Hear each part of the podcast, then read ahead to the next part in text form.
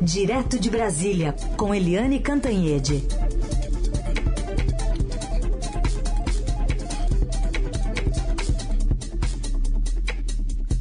Oi, Eliane, bom dia. Bom dia, Raíssen, Carolina, ouvintes. Bom dia, Eliane. Começar aqui com esse destaque, então, da Polícia Federal, abrindo a sétima etapa da Operação Lesa Pátria para prender três investigados por ligação com os atos golpistas do dia 8 de janeiro. Agentes que cumprem também oito mandados de busca e apreensão. Diligências são realizadas especialmente em Minas Gerais e no Paraná. Então, é de novo o ministro Alexandre de Moraes é, autorizando essas, essas operações que ainda tem muito a responder, né, Eliane? É, o fato é que as operações continuam de vento em popa, né? Estão up to date, porque Uh, ao mesmo tempo em, em, que o Alexandre de Moraes vai soltando é, dezenas de pessoas de um lado, né, principalmente com tornozeleira eletrônica, ele também continua investigando né? A equipe dele, a Polícia Federal, o Ministério Público continuam investigando as fotos para ver quem estava ali dentro quebrando tudo no Palácio, no Supremo, no Congresso. Ou seja, é, quem acha que escapou ileso pode tirar o cavalinho da chuva porque as investigações continuam. E a gente já falou, e é bom repetir, essas investigações são em vários níveis. Né? Uh, primeiro, quem estava ali participando dos atos. Segundo, quem efetivamente entrou uh, dentro dos prédios públicos principais da República, dos três poderes, e saiu quebrando tudo e, portanto, causando danos, uh, prejuízos ao erário nacional mas também aquelas pessoas que usaram é, da internet para convocar os arruaceiros, os terroristas, aquelas pessoas que financiaram os ônibus, a gasolina, os churrasquinhos, os banheiros químicos na, nas, é, ao redor dos quartéis generais do Exército, principalmente aqui em Brasília, e também os mentores intelectuais ou seja, é uma gradação, vai subindo, vai subindo, vai subindo, até agora o peixe mais graúdo é o ex-ministro da Justiça, Anderson Torres, que aliás ontem perdeu é, todos os advogados menos um, os advogados todos foram se retirando do caso da defesa é, do Anderson Torres. Sabe-se lá porque é preciso investigar. Será que ele andou mentindo? Será que eles descobriram que a coisa era mais complicada? A gente não sabe, mas houve aí uma debandada dos advogados do Anderson Torres. E o Anderson Torres era uh, apenas um operador das vontades do então presidente Jair Bolsonaro. Então essas investigações continuam, uh, continuam lá em cima e podem chegar ao presidente Jair Bolsonaro, até porque aquele documento, bem, não era documento, mas era um rascunho de documento golpista é, prevendo uma intervenção no Tribunal Superior Eleitoral, era um documento que estava na casa do Anderson Torres, ministro da Justiça, repito, é, no envelope do governo da é, federal, né? E era uma coisa que interessava ao presidente Jair Bolsonaro, que ele, Bolsonaro, é, primeiro foi quem trabalhou contra, é, fez campanha contra as urnas eletrônicas o tempo inteiro e foi ele que perdeu as eleições. Ou seja, uma intervenção na, no TSE era uma intervenção do derrotado tentando ganhar no tapetão. Então, as investigações continuam. Olha, quem fez aqueles atos terroristas, quem estimulou, quem financiou, quem idealizou, fique com as barbas de molho, porque o Xandão não tá de brincadeira não. Vamos acompanhar e atualizações você vai encontrar no portal do Estadão ao longo do dia sobre essa operação Lesa Pátria, fase número 7. E fica no governo, pelo menos por enquanto, né, Helene, o ministro das Comunicações, Juscelino Filho, teve reunião ontem com o presidente Lula e a cada dia tem mais revelações sobre ele também, né, Helene? pois é.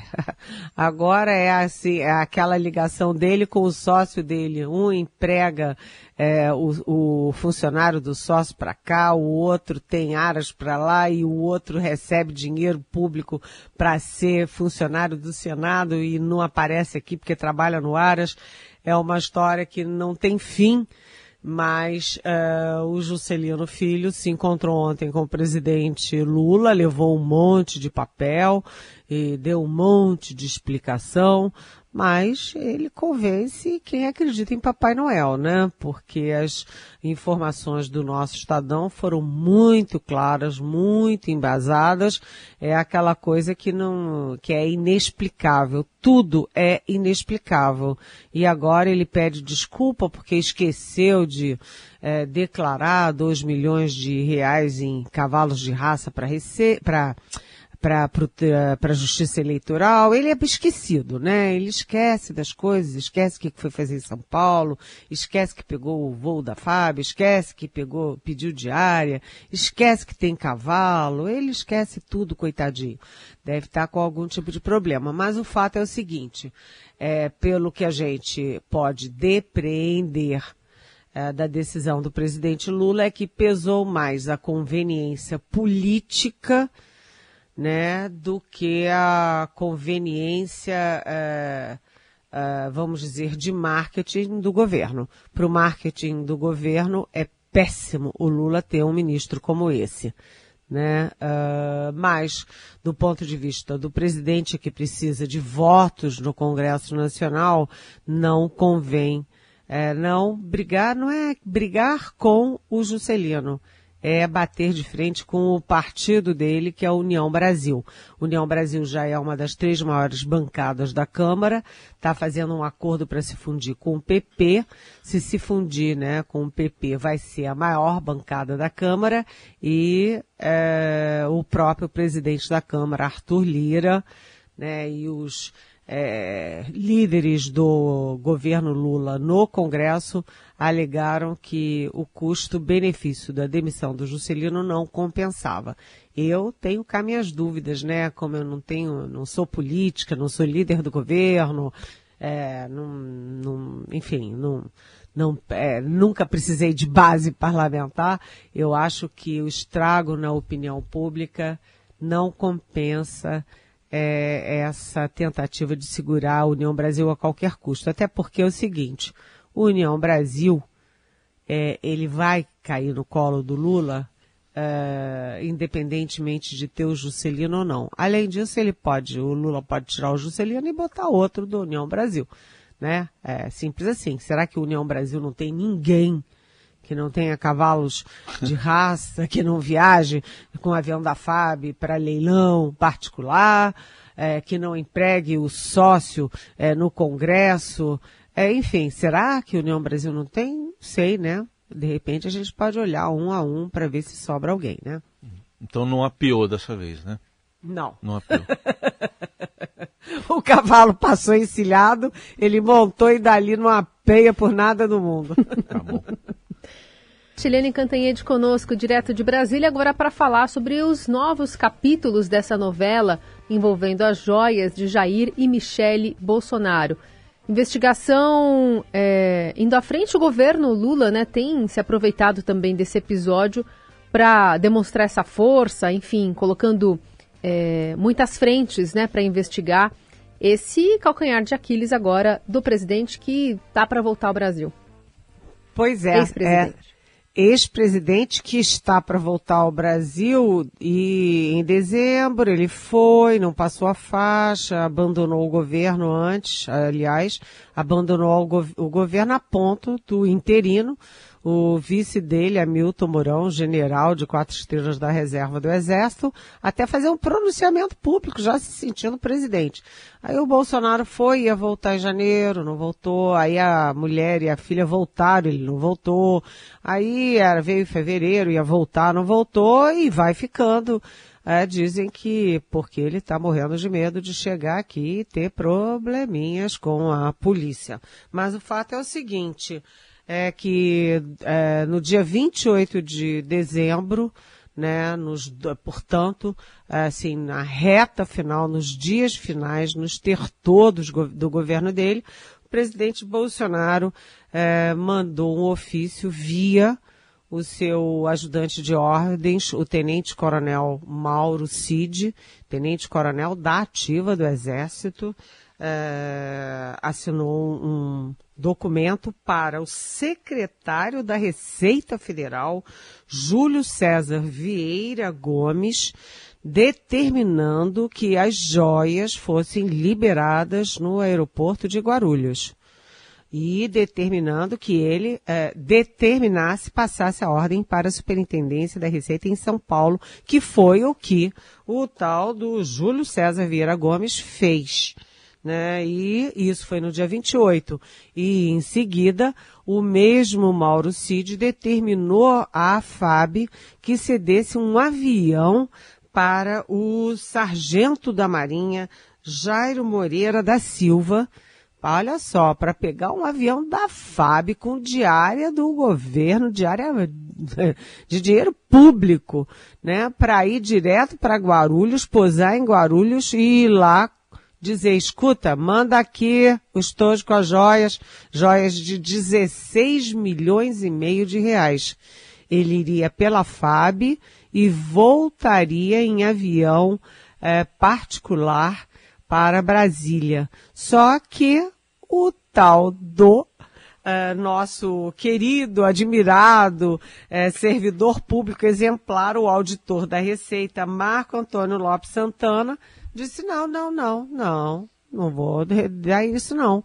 Aí o sargento disse: olha, mas eu tenho ordem da presidência. E ele disse: não, mas eu, isso aí não é ordem, para mim não é ordem. E aí o sargento mostrava a ordem lá no celular e ele dizia, não, não é isso não. Tem um termo adequado. É, quem é o ajudante de ordens para definir isso? Não define nada. Aí o sargento, isso é todo reportagem do André Borges e da Adriana Fernandes no Estadão. Uma matéria maravilhosa e, inclusive, deliciosa de ler. E aí o auditor dizia, não, não vai entregar nada não. E aí o sargento dizia, mas vem cá, eu peguei o avião, vim aqui, eu vim pegar isso, eu tenho que levar de volta. Ah, não, não vai levar não. Aí o sargento liga para Brasília e fica falando com coronel. Coronel para cá, coronel para cá. É, é de se supor, por todas as evidências, que o coronel com quem ele falava era o tenente-coronel Mauro Cid, ajudante de ordens e faz tudo do presidente Bolsonaro. E aí desligou né? E logo depois recebe uma ligação no celular dele do superintendente da Receita. E o auditor disse, olha, desculpa, mas é, não é assim que funciona não. E não deu. Então foi a última carteirada do presidente Bolsonaro, usando o avião da FAB, usando o sargento da presidência, usando é, o ofício, usando o superintendente da Polícia Federal. Olha, um horror. Mas foi a última carteirada, porque aquele tal do auditor fiscal é um casquinha grossa, admirável. E ele é, não deu os anéis, não deu os dedos e nem deu a honra dele ao presidente de plantão. E o presidente foi-se embora para Miami sem as joias da madame. Aliás, são dois estojos, hein, gente? Um estojo de 16,5 é, milhões de reais era o estojo feminino para Madame Michele Bolsonaro. E tinha o segundo estojo, que é o estojo é, masculino para o próprio Bolsonaro, com relógio, com abotoaduras, com caneta, etc., tudo de ouro. Mas o fato é o seguinte, é que uh, é, tá tudo correndo em segredo de justiça, como a gente vê, né? Tudo segredo, ninguém sabe nada, o Estadão não contou nada. Mas, enfim, esse segredo de polichinelo é, junta agora a Receita Federal, a Polícia Federal e o Ministério Público Federal. Portanto, o Bolsonaro está em maus lençóis. E agora a Arábia Saudita tem que dar uma explicação também. Por que um presentinho 16,5 milhões de reais. Aliás, o ministro do, da Fazenda, o Fernando Haddad, ontem disse, olha, Nunca ouvi falar num presentinho de 16 milhões e meio de reais. Sinceramente, eu também não. Talvez o Rice, né, Carolina? É, Mas eu nunca ouvi. Também acho. Não achei muito jóia esse seu comentário, mas tudo bem. Eliane, vamos falar da política externa brasileira que está sendo esperado para hoje um, um posicionamento do, do, Brasil sobre a ditadura da Nicarágua, porque houve uma, até um documento aprovado por 55 países lá no, na, na ONU, né, na área de direitos humanos, contra essa ditadura da Nicarágua. E o Brasil está em cima do muro? Pois é, a gente estava falando de uma ditadura sanguinária, que é a ditadura da Arábia Saudita, que dá esses presentinhos, esses mimos para o Jair e para Michele Bolsonaro. E agora a gente está falando de outra ditadura horrenda, também sanguinária aqui nas nossas barras, barbas, que é a ditadura da Nicarágua, um, é o maior país da América Central, fica entre o Oceano Pacífico e o Mar do Caribe, é, tem mais ou menos 7 milhões de habitantes, e lá eles viviam uma ditadura sangrenta de direita até 1979. Aí o povo se insurgiu, é, teve uma reve, é, revolução, tiraram o poder desse ditador sangrento e assumiu a esquerda com Daniel Ortega. Tantos e tantas décadas depois, está lá o mesmo Daniel Ortega que virou tão ditador, tão sanguinário quanto o ditador que ele derrubou essa história é muito lamentável e quem sofre, evidentemente, é a população da Nicarágua. Aliás, tem até uma brasileira que foi assassinada. Ela era estudante de medicina lá e foi assassinada pelo regime. O assassino dela nunca recebeu nenhuma represália. Anda para lá e para cá na rua, todo mundo sabe quem é e nunca aconteceu nada e ele é um homem do regime do Ortega. O Ortega, ele persegue as pessoas, ele tortura as pessoas, ele prende arbitrariamente, ele expulsa, extradita cidadãos e ele retira cidadania, inclusive de jornalistas críticos ao regime dele.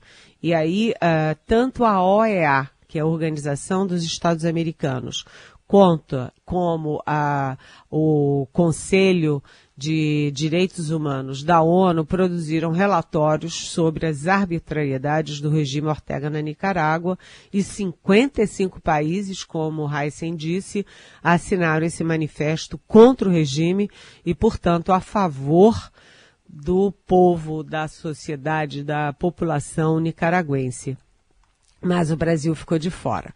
Ontem eu ouvi vários embaixadores e as explicações são assim.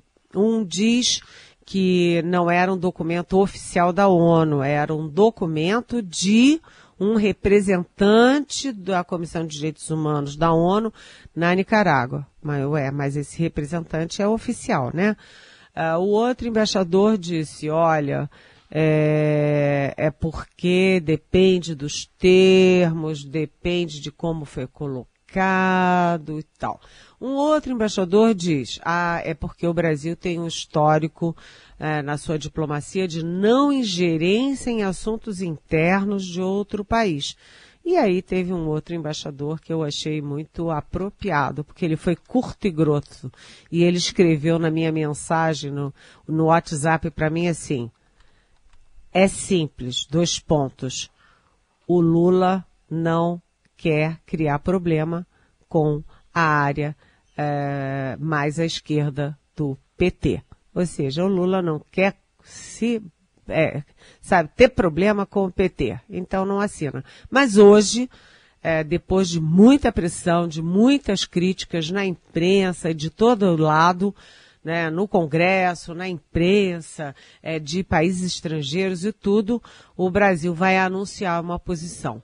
Vamos ver que posição é essa, porque uma das acusações que a, na campanha principalmente se fez ao Lula é a ligação dele com o regime da Venezuela, regime de Cuba, regime é, da Nicarágua, inclusive emprestando dinheiro do BNDES. Então, vamos ver como é que o Lula vai reagir. Se reagir como ele reagiu no caso do Juscelino, a questão política vai pesar mais do que a questão ética.